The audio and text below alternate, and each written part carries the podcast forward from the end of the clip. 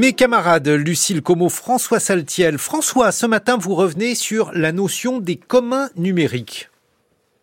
Oui, Guillaume, je vous propose ce sujet en miroir inversé de ma chronique de début de semaine sur les innovations à gogo du CES de Las Vegas qui s'achève aujourd'hui, un salon qui incarne le temple du capitalisme numérique. À l'autre bout du spectre, les communs numériques se sont constitués en réaction à des formes de privatisation et à la marchandisation des savoirs et des connaissances. Alors si on parle de plus en plus des communs pour désigner des ressources partagées et maintenues par une collectivité comme euh, les rivières ou les forêts, il existe également des communs numériques. L'une des figures apparentées à ce mouvement protéiforme, c'est le programmeur et militant américain Richard Stallman qui dès le début des années 80 va développer le free software, le logiciel libre. Il le considère comme un bien informationnel sur lequel les utilisateurs ont certains droits.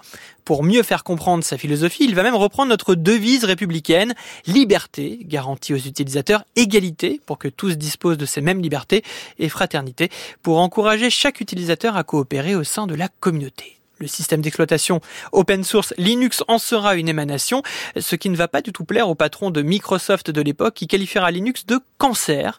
On voit bien ici le conflit idéologique à l'opposé du modèle économique de Microsoft fondé sur la vente de copies de logiciels propriétaires.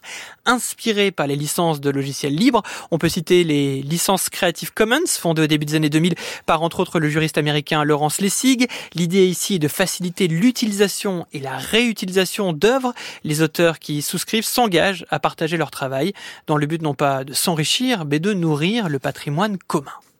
Oui, la même période, François, c'est la naissance de Wikipédia. Oui, Guillaume, l'un des exemples les plus flagrants de l'application des communs numériques, c'est l'encyclopédie collaborative Wikipédia, fondée en 2001 par Jimmy Wells et Larry Sanger, un site qui est entré dans nos vies connectées et on ne mesure pas toujours la réussite de ce projet, si révélateur d'une certaine utopie de l'Internet. Wikipédia se classe dans le top 10 des sites les plus consultés dans le monde et il fonctionne sans publicité ni monétisation de notre attention, un contre-exemple du capitalisme de surveillance qui soutient toute l'économie des GAFAM.